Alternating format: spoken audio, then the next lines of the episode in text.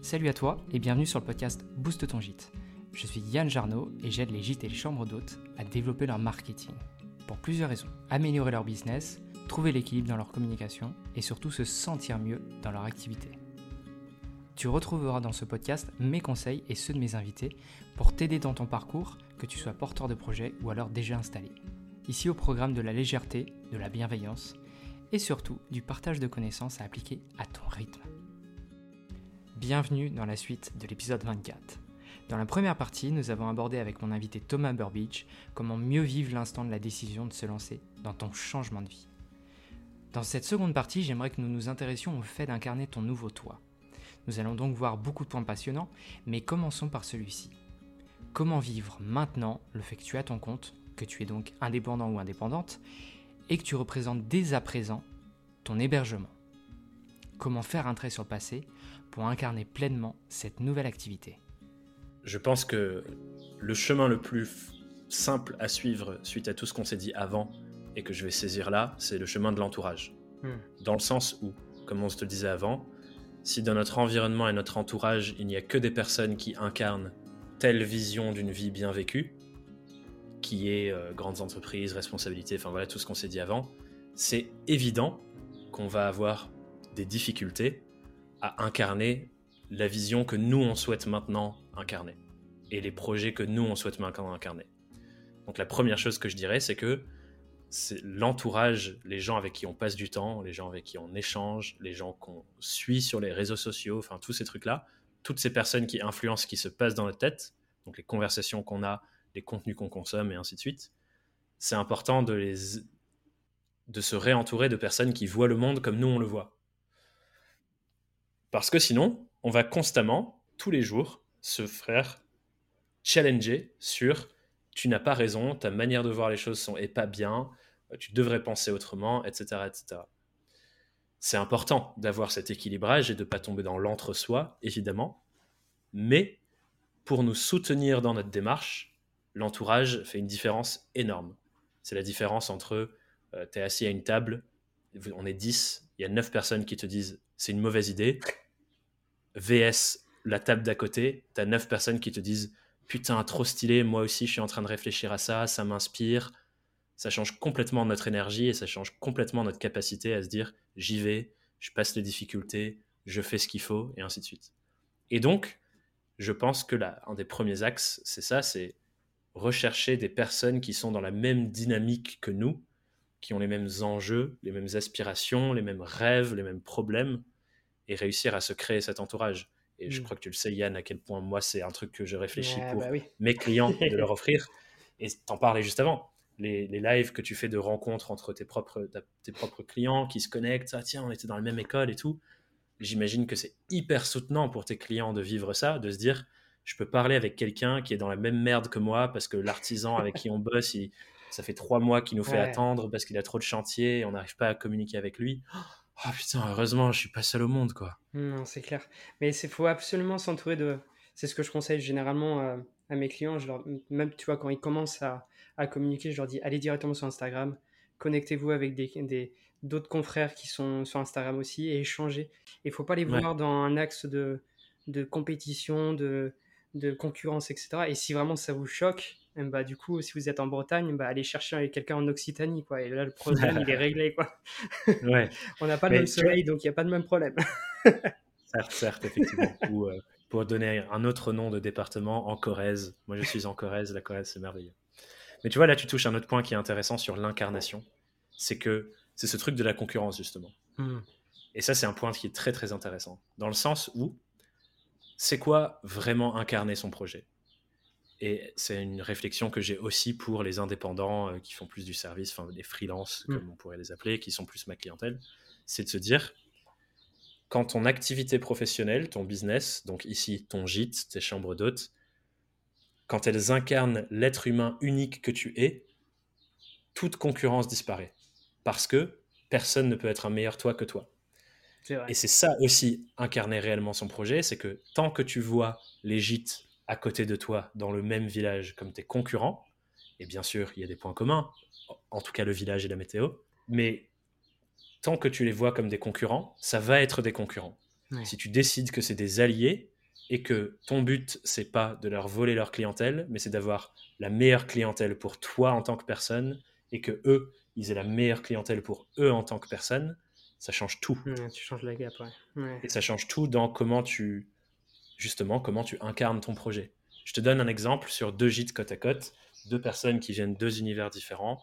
Il y en a un qui vient de, euh, disons, euh, le luxe. Donc, c'est quelqu'un qui a bossé dans le luxe à Paris, chez Hermès, pendant je ne sais combien de temps, patati patata. L'autre personne, euh, elle a fait toute sa vie dans la restauration à Toulouse.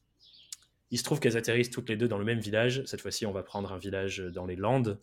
et elles ouvrent un gîte, un gîte dans le même village. Sont côte à côte. Si ces deux personnes-là incarnent dans l'expérience qu'elles proposent aux personnes qui viennent chez eux un truc qui vient de leur passé, de leur histoire, de leurs inspirations, etc., etc., est-ce que tu crois que c'est possible que ce soit deux gîtes comparables entre la personne qui vit, qui a tout fait dans la restauration, des trucs autour de euh, bien vivre, passer des moments de partage, etc. Si elle, elle incarne ça dans son gîte, et la personne qui vient du monde de Hermès, le haut artisanat, le luxe, les expériences euh, euh, qu'on ne peut s'offrir dans la vie quotidienne, que tu t'offres en vacances, c'est pas les mêmes gîtes. Et donc ça parle pas aux mêmes êtres humains. Et c'est ça qui est intéressant, c'est oui, il faut partir de qui sont mes clients, qu'est-ce que mes clients cherchent dans l'expérience qu'ils viennent vivre ici, et, toute cette réflexion de, ok, c'est des gens qui viennent en vacances, est-ce qu'ils veulent des vacances détentes en mode, euh, je, reste à la, je reste à la maison, je me fais un spa et je chill à fond Est-ce qu'ils veulent des vacances aventure? Euh, Je fais faire des trucs que j'ai jamais fait, euh, je fais le tour de la Bretagne en vélo, enfin des trucs comme ça. Si on reprend la Bretagne, il faut qu'on arrête avec la Bretagne, c'est hyper cliché. mais je, ne sais pas pourquoi ça vient naturellement. c'est un peu à cause de moi, je pense. toi, je, toi, je sais que ça vient naturellement. mais tu vois, c'est déjà donc ça, c'est pas les mêmes clients, c'est pas les mêmes vacances, donc je propose pas la même expérience. Mais dans la balance, il faut aussi l'équilibre de moi pour faire ce truc-là et ce projet pendant peut-être le restant de ma vie. Hmm. Qu'est-ce qui m'inspire de créer comme expérience parce que ça me ressemble et parce que c'est moi? Et ça, c'est hyper important à prendre aussi dans la balance parce que c'est toujours l'équilibre. Et si on trouve cet équilibre, qui sont les clients qui m'inspirent de servir et quelle est l'expérience que je conçois autour de ça? Et qui je suis en tant qu'être humain, quelles sont mes valeurs et mes inspirations et comment j'incarne ça aussi dans mon expérience de gîte ou de chambre d'hôte, alors là, il n'y a aucune concurrence possible. Parce que c'est complètement différent pour chaque être humain. Même avec une histoire sensiblement identique parce qu'on n'a pas les mêmes racines. Enfin voilà, ce qu'on hmm. disait sur le conditionnement avant. là, ça s'incarne dans le projet. Complet. Et moi, je trouve ça tellement important ce que tu dis parce que du coup, euh, même dans ma construction du podcast, ça a été genre, euh, ça a été pensé pour. C'est-à-dire que l'épisode 1 de la saison 1, euh, c'est construire son client idéal. Et dedans, du coup, je dis, bah, on n'a pas les mêmes aspects de vie, comme tu le dis, on n'a pas les mêmes imaginations de, de qui on veut accueillir, etc. et du coup, ça, c'est vraiment je trouve ça euh, le, point de départ, c'est vraiment comprendre que on est tous différents et forcément on va, même si c'est un petit détail, on sera différent sur un service. Et tu vois, c'est là où ma fascination pour les liens entre des sujets qui entre guillemets n'ont rien à voir, mais qui ont tout à voir, arrive ici dans cette conversation. C'est que ta question à la base, comment j'incarne mon projet, c'est une question entre guillemets business. Ouais.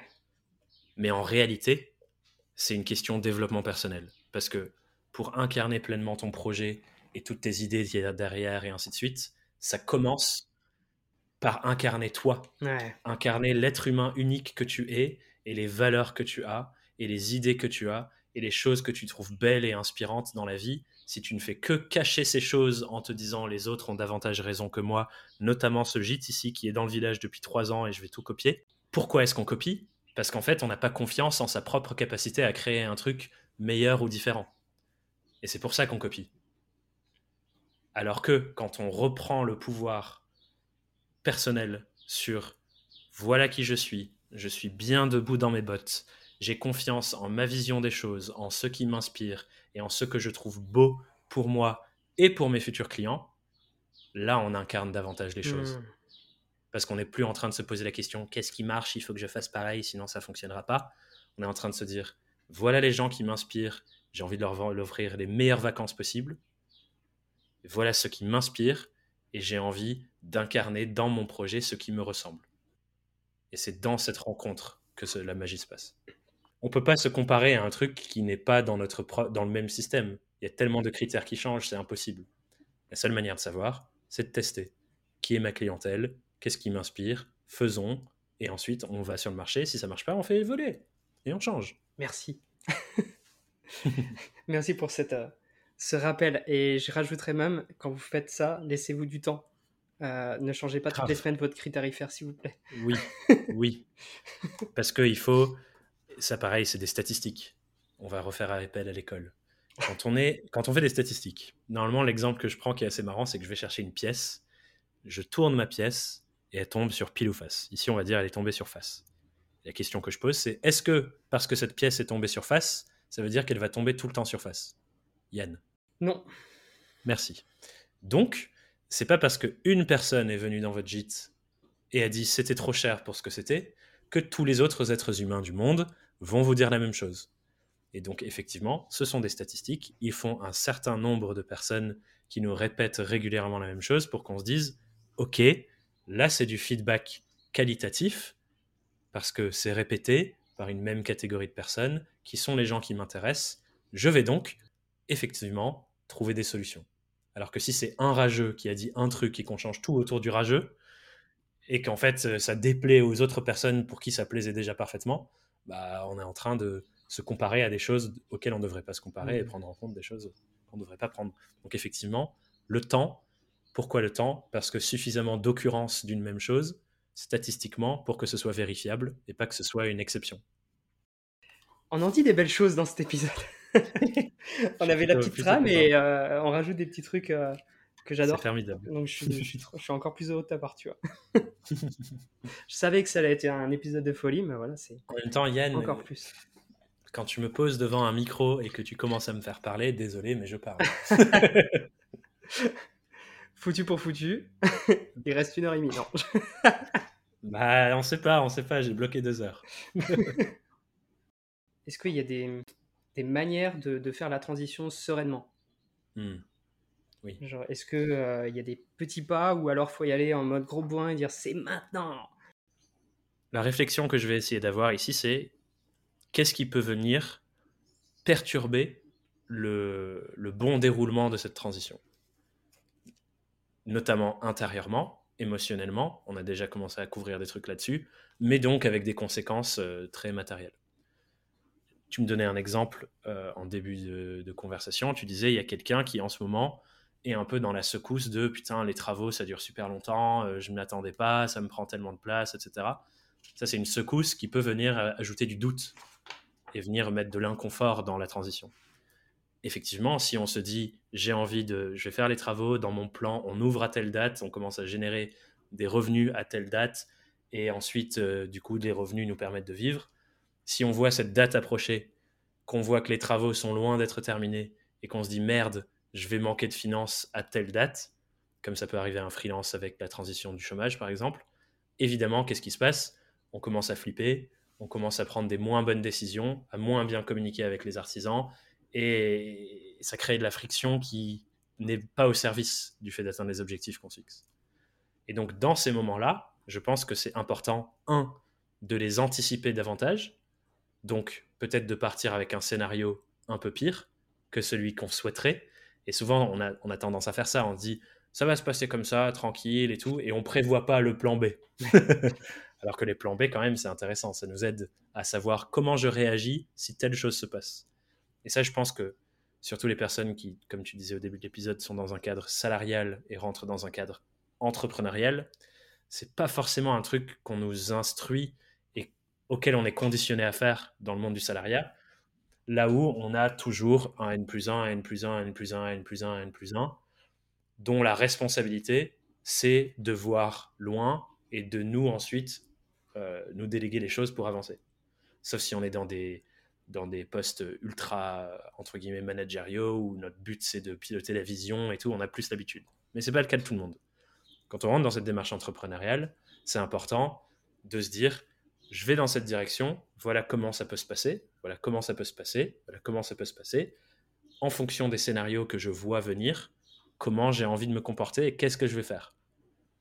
Quand on sait déjà comment on aimerait réagir dans telle ou telle situation, c'est beaucoup plus facile quand la situation arrive, parce qu'on sait déjà ce qu'on veut faire.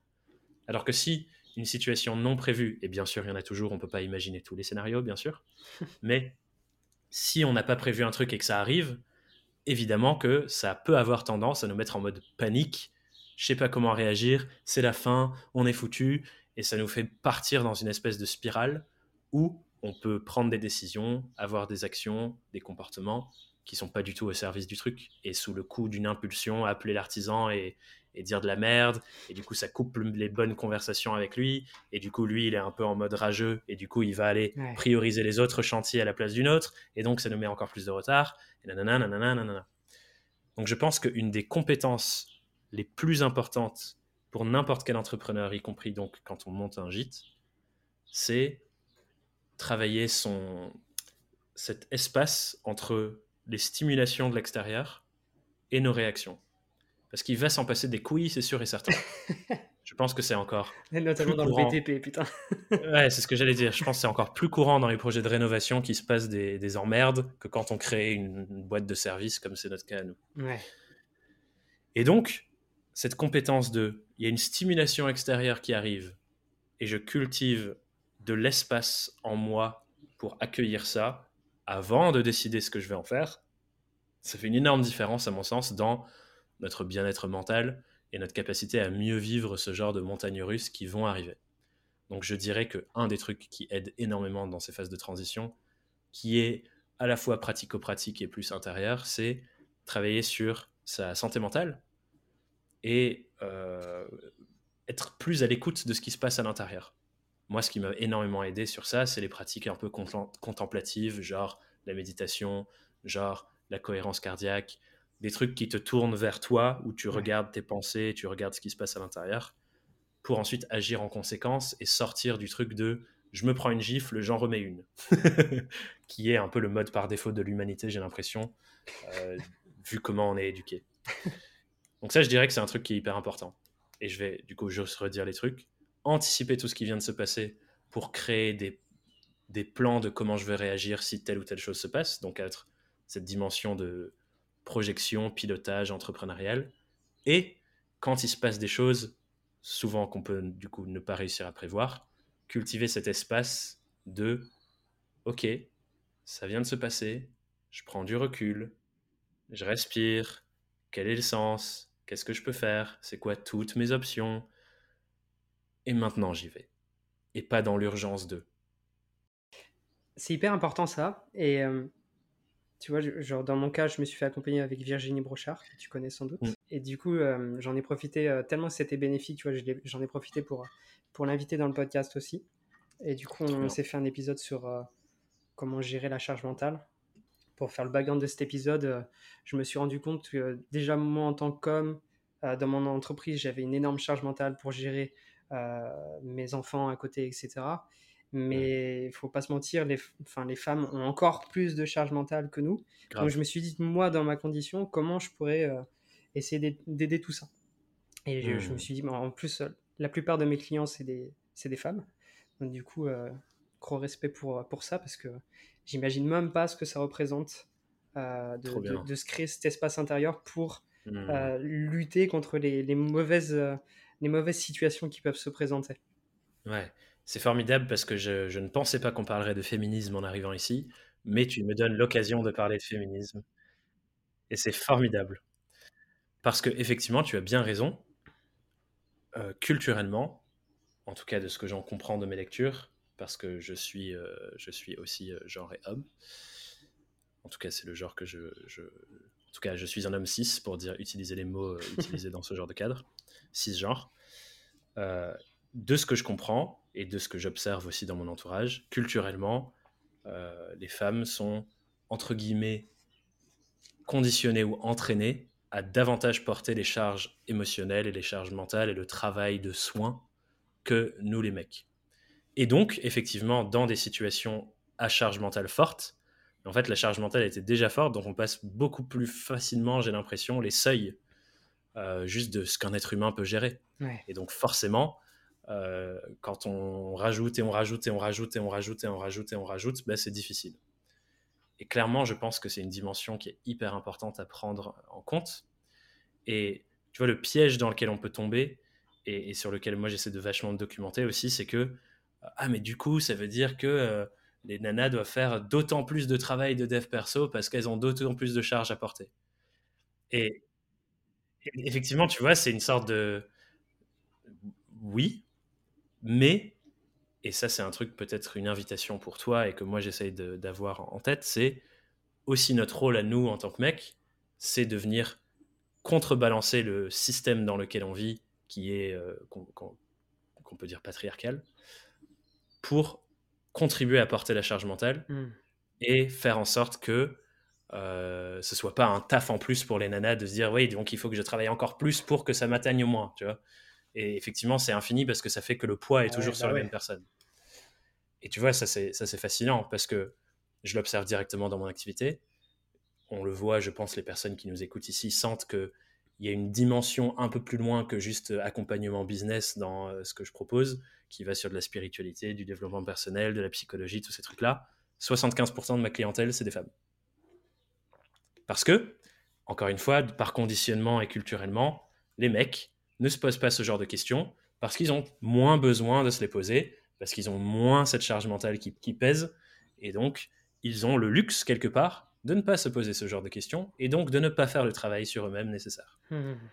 Et du coup, tu vois, quand, quand je pense à mes clientes, euh, en général, tu vois, quand ce qui se passe, je vais pas dire c'est une généralité, mais ça y ressemble beaucoup à cause de la société et de, de, beaucoup de choses, c'est que c'est souvent euh, le mari qui va continuer son travail, et la femme qui va reprendre la gestion du gîte et, s'occuper de la, enfin de la, de la décoration, euh, du marketing, de la gestion administrative, euh, de ce genre de choses, parce que du coup, elle a pris le rôle d'être à 100%. Mmh. Et en plus de ça, tu vois, il y a toujours l'aspect famille, gérer les enfants, gérer l'éducation, gérer beaucoup de choses de ce genre-là.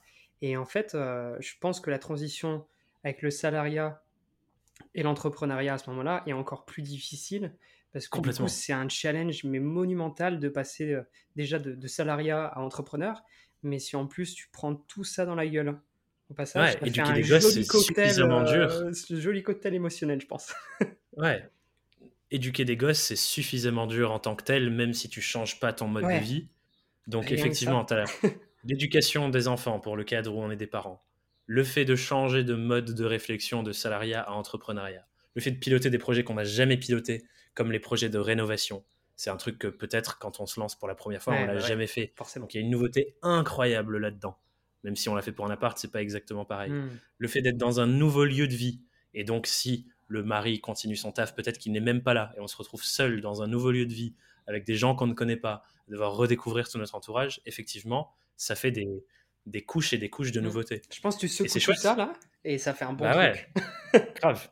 Mais du coup, tu vois, c'est intéressant parce que ça me fait arriver sur un point que, pareil, je, n'avais pas entrevu avant, mais qui est un point en lien avec le féminisme, c'est comment on accompagne mieux la transition. C'est d'avoir ce genre de discussions qui, effectivement, sont compliquées au sein de son couple, si c'est un projet de couple. Et si c'est vraiment un projet de couple, comment est-ce qu'on prend conscience de la répartition de tous ces rôles dans ce qu'on fait?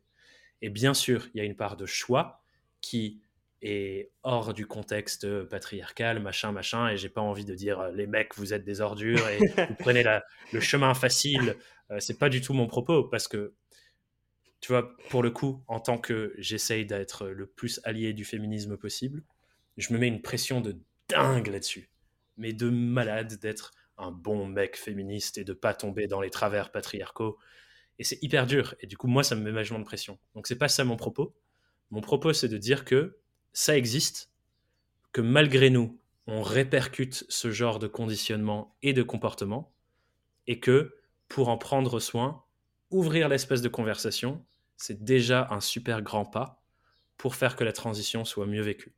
Et que peut-être que, en tant qu'homme ou en tant que femme, on puisse poser sur la table. Je vois tout le poids qui est porté par tout ce qu'on fait autour de ce projet et essayer d'équilibrer la part.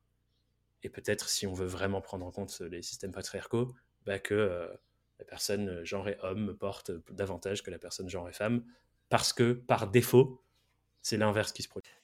Je tiens, je, tiens, juste à mettre un, warning au cas où avec, euh, mes clients. Euh, je, je, travaille aussi avec les maris. Oui, oui bah, mais, mais, euh, mais, du coup, en fait, je pense que ça se passe souvent comme ça parce que c'est quoi à dire, mais les salaires des hommes sont toujours plus, plus, plus grands. Et donc, du coup, Ce qui est aussi conséquence patriarcale, c'est clair. Exactement. Et donc, mm. du coup, c'est un, un choix de généralement presque obligatoire si tu veux tenir les débuts de ton business.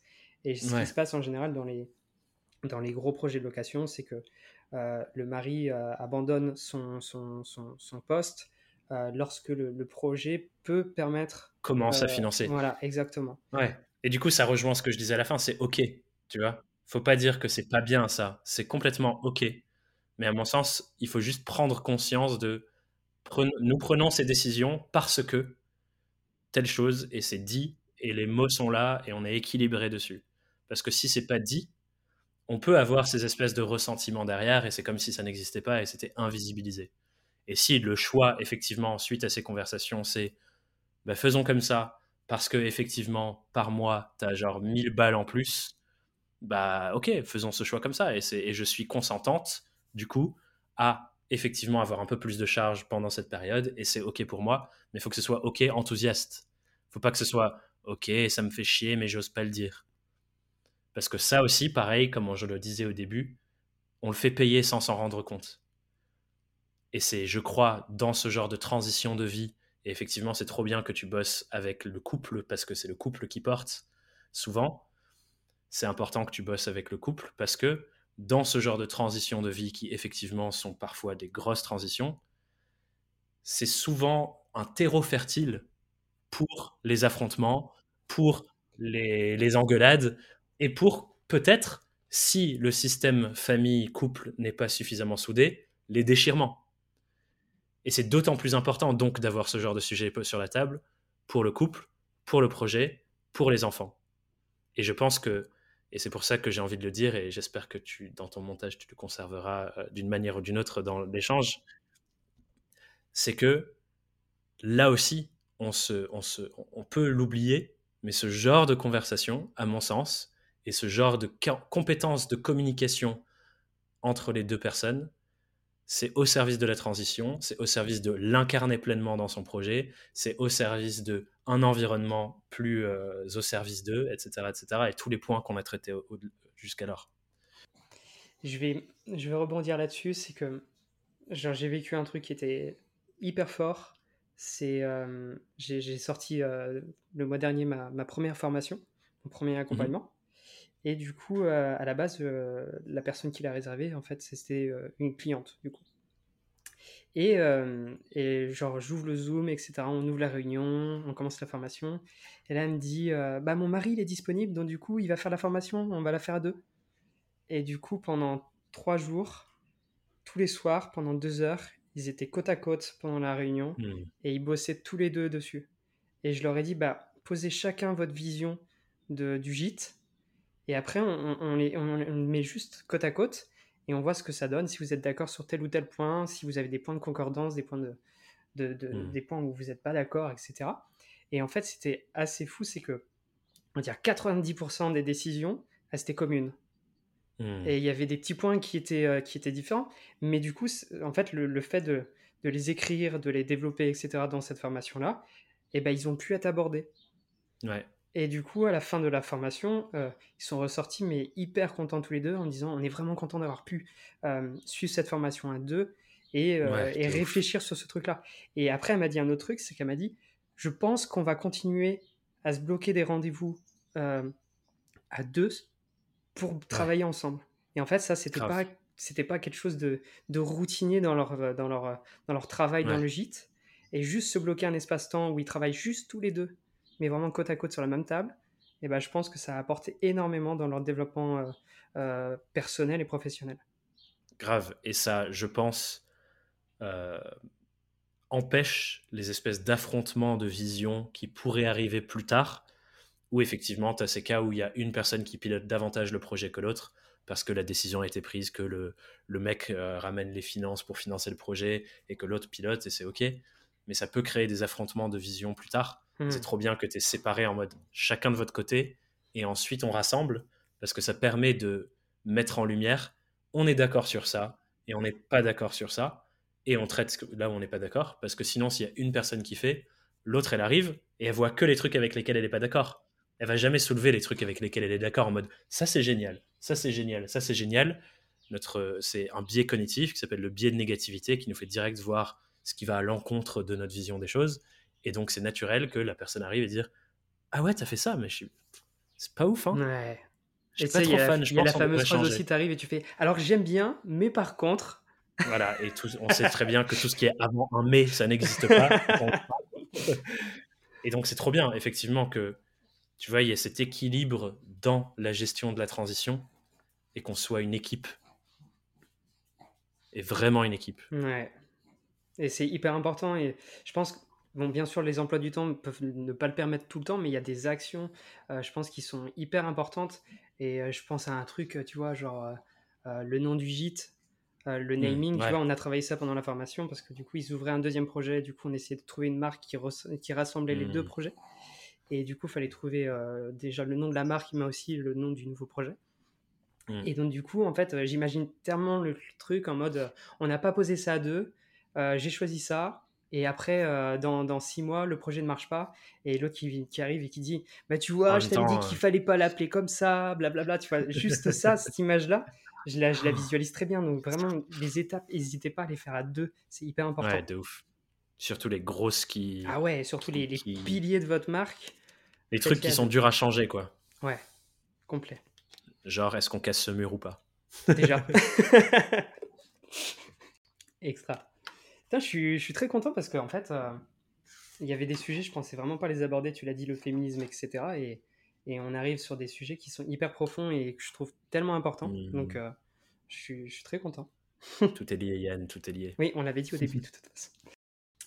Donc, du coup, là, on a vu euh, comment euh, décider euh, du, du changement de situation, comment être plus confiant dans ses choix, euh, comment réorienter la- le spectre de négativité vers la positivité. Euh, on a aussi vu comment impliquer ses valeurs, comment ne pas faire attention à la comparaison et plus voir ça dans, dans- dans l'autre sens, que c'est c'est c'est plus s'écouter soi et représenter son business comme on, comme on, comme on le vit. Et d'ailleurs, je, je rebondis là-dessus, c'est qu'il y a une de tes phrases euh, qui m'avait marqué à l'époque, c'était euh, lorsqu'on se, on devient entrepreneur, on a la chance de pouvoir euh, imaginer et construire la vie qui nous correspond. Parce qu'on n'est pas salarié, on n'est pas, on dépend pas de quelqu'un d'autre. Et ça, il faut pas l'oublier. Vous allez peut-être dépendre peut-être de votre banquier pour, pour la partie, euh, la partie euh, rentabilité, etc.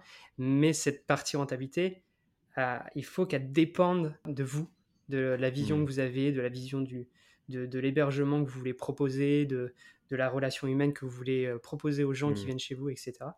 Et ça, c'est c'est une, c'est une bénédiction. Et c'est important de se le rappeler, je pense, d'autant plus dans les moments où on se rend compte qu'on n'a plus Ouais. le pouvoir.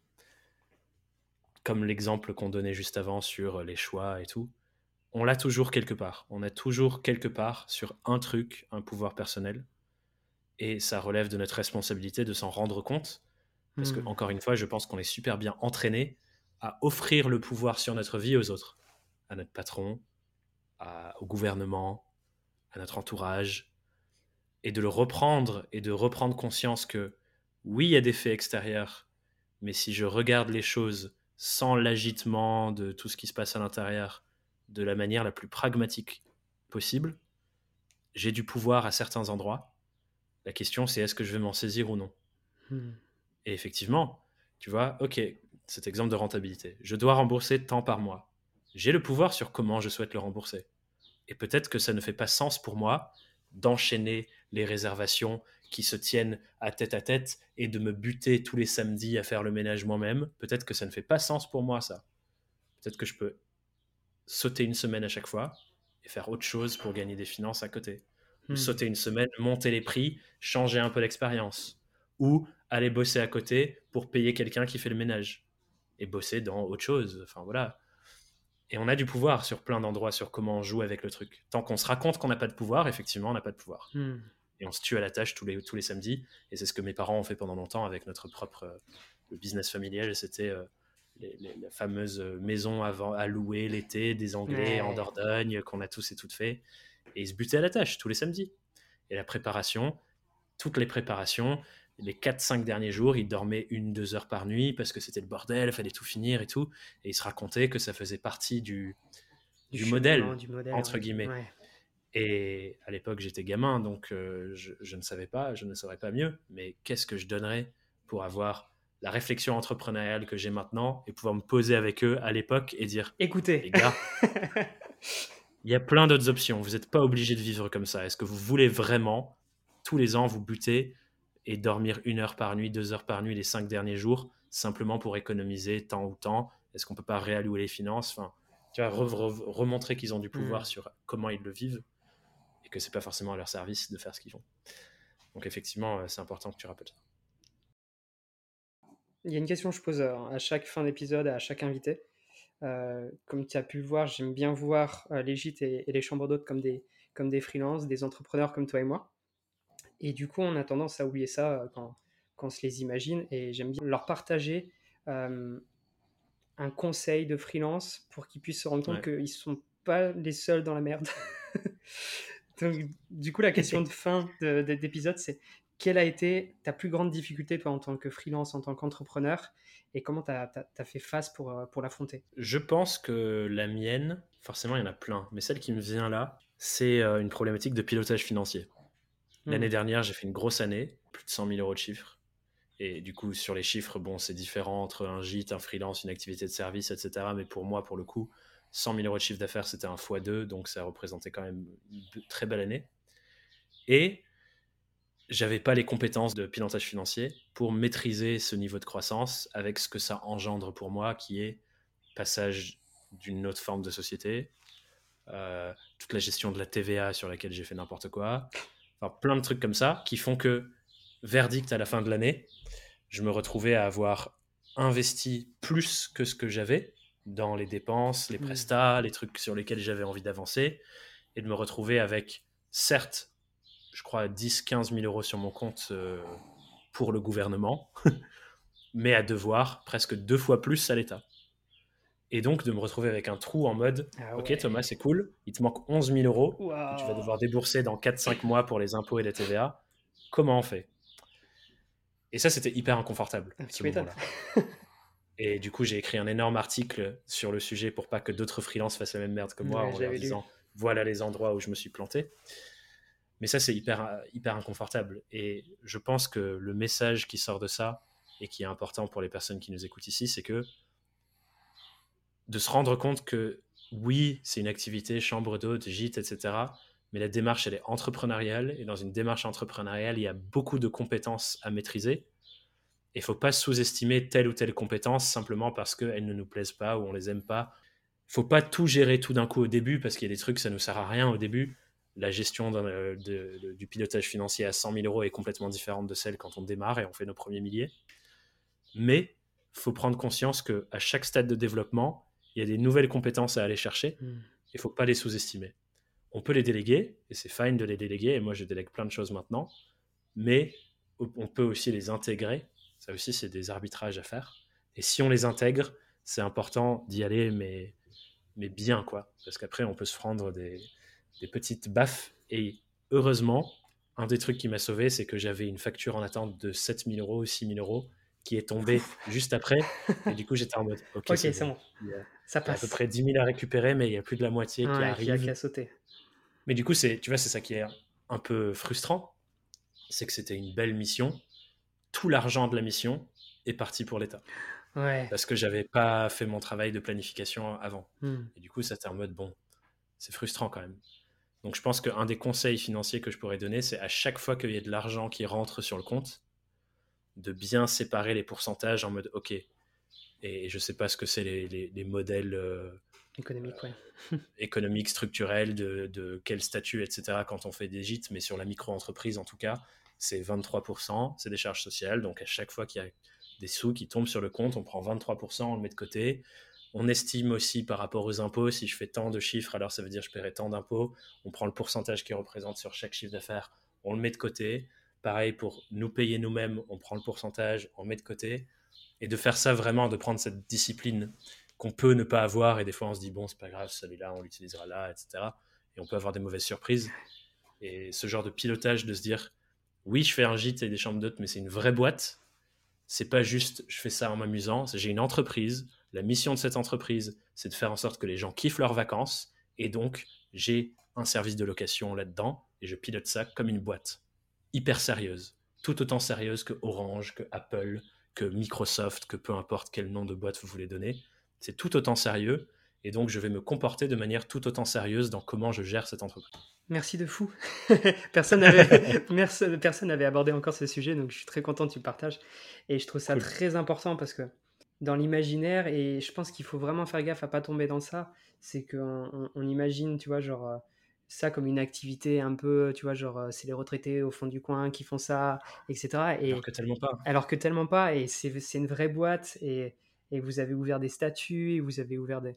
Je pense que la perception de tout ça est en train d'évoluer, et les personnes qui se lancent aujourd'hui n'ont pas du tout cette mentalité, mais mmh. euh, va y avoir des challenges dans votre création, va y avoir des challenges dans votre parcours administratif et financier, comme tu le disais, et à chaque fois, il faut vraiment bien creuser tout ce qui s'offre à vous pour comprendre comment ça fonctionne.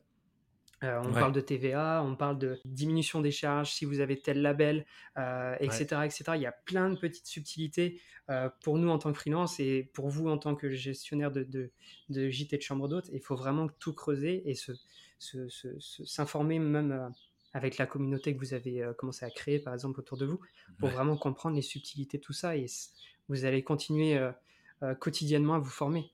Et jamais vous n'aurez tout acquis. Grave, et c'est ok, parce que le but, c'est pas du tout avoir acquis, le but, c'est de faire un nouveau pas tous les jours. Exactement. D'être dans la dynamique de progression. Et je vais rajouter un dernier truc, et peut-être que ensuite, euh, je t'invite à me couper la parole. J'ai envie de dire, quand tu incarnes ce truc de je prends vraiment les choses au sérieux, je suis une entreprise, nous avons une mission, nous avons des clients à satisfaire pour remplir notre mission, tu vois beaucoup plus loin hmm. que simplement le premier truc que tu proposes. Le premier truc que tu proposes, c'est effectivement la location saisonnière, euh, euh, la semaine, les vacances, enfin voilà, tu proposes ça. Mais quand tu te dis, c'est quoi ma mission? C'est quoi le but que je veux que mes clients remplissent?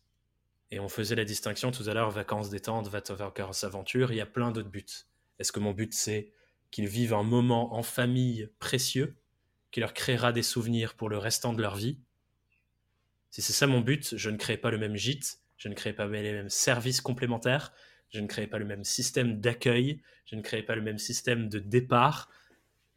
On voit beaucoup plus grand que juste tiens, paye-moi, prends la maison. Hmm. Et ça, je trouve que c'est hyper intéressant et ça nous permet d'encore plus incarner, c'est de se dire les gens qui vont venir ici, à quoi ils aspirent c'est quoi la transformation qu'ils veulent vivre dans leur vie. C'est un truc que je dis souvent en freelance, tu le sais, ce truc de la transformation que tu vas apporter à tes clients. En un week-end, en une semaine, tu peux transformer la vie de tes clients en leur offrant des souvenirs, un moment de partage, un moment de lâcher prise qui ferait jamais. Enfin, il y a plein de choses que tu leur apportes. Donc, c'est quoi la transformation? C'est quoi ce que ces gens-là veulent vivre dans leur vie grâce à vous, grâce à votre lieu? Et comment je fais pour créer plein de choses qui leur permettent de vivre ça? Le premier pas, c'est effectivement la location du lieu et commencer dans le lieu, la gueule que ça a, euh, les objets qu'il y a dedans. Mm. Il y a peut-être autre chose qui va autour. Et là, quand on se dit, je suis une boîte sérieuse qui a l'objectif de faire des transformations pour des clients avec une mission, etc., en fait, on s'ouvre la case de réfléchir à ces trucs plus grands, entre guillemets. Et c'est pas grave si on n'y va pas, c'est ok. On peut choisir juste, j'ai envie de faire mon truc de location, ça me suffit et c'est très bien, il n'y a pas de jugement de valeur. Mais c'est intéressant d'ouvrir cette case quand même parce qu'on s'autorise des trucs qu'on s'autoriserait peut-être pas si on se dit l'activité du retraité euh, qui va se, terrer en Bretagne. Ouais, toujours. Et, euh, et, qui ouvre sa petite longère et qui euh, vit sa vie tranquille. Exactement. Après, ça dépend de vos objectifs, mais. Grave. Mais il n'y a pas de jugement de la valeur. Exactement. Mais par exemple, je prends un cas d'un gîte que je connais. je pense qu'elle fonctionne comme ça, c'est que, à mon avis, elle a alloué un pourcentage de son tarif qui est alloué en fait à l'amélioration de ces lieux. C'est-à-dire que chaque mmh. année, je vois, elle lance des travaux euh, qui, qui, sont quand même euh, euh, assez lourds. Par exemple, je sais pas, ouvrir une cuisine d'été ce genre de choses, Mmh. ou ouvrir un, nouveau, un nouveau espace dans le jardin pour la, la relaxation, etc. Et en fait, quand vous avez cette pensée de mon activité, c'est une entreprise que je vais développer, vous pouvez très bien imaginer des services euh, que vous allez euh, euh, ajouter au fur et à mesure de votre aventure et du coup, ça vous permet Ouais. de les budgétiser et de les inclure par exemple dans votre euh, euh, stratégie tarifaire. Ouais, grave, grave. Et effectivement, de... enfin, j'ai juste envie de dire un mot là-dessus qui change notre perception des choses sur ce genre de sujet, c'est de l'innovation. Hmm. C'est de l'innovation de service. Et on pourrait ne se dire, euh, il n'y a rien d'innovant dans un gîte. Ça, c'est de l'innovation. Comment je fais pour mieux servir mes clients d'année en année et rajouter des nouvelles choses Donc, on Exactement. innove dans ce qu'on propose. quoi. Surtout que les tendances changent, donc euh, euh, habituez-vous à évoluer. Je me tais maintenant. Mais fais gaffe, hein, je pense que j'aurais pu continuer aussi. Donc, euh, le, le mieux, je pense, pour notre, euh, notre santé et notre, euh, notre voix, si on veut pouvoir parler encore ce week-end, je pense c'est peut-être de s'arrêter là. Arrêtons-nous. Mais en tout cas, merci Thomas pour tout ce que tu as apporté dans cet épisode. Je- J'espère que tu as passé un bon moment et que, et que tout ce que tu as dit euh, va aider euh, mes auditeurs et les auditrices. Mais j'en suis sûr, donc euh, ça va, cette case est vite remplie.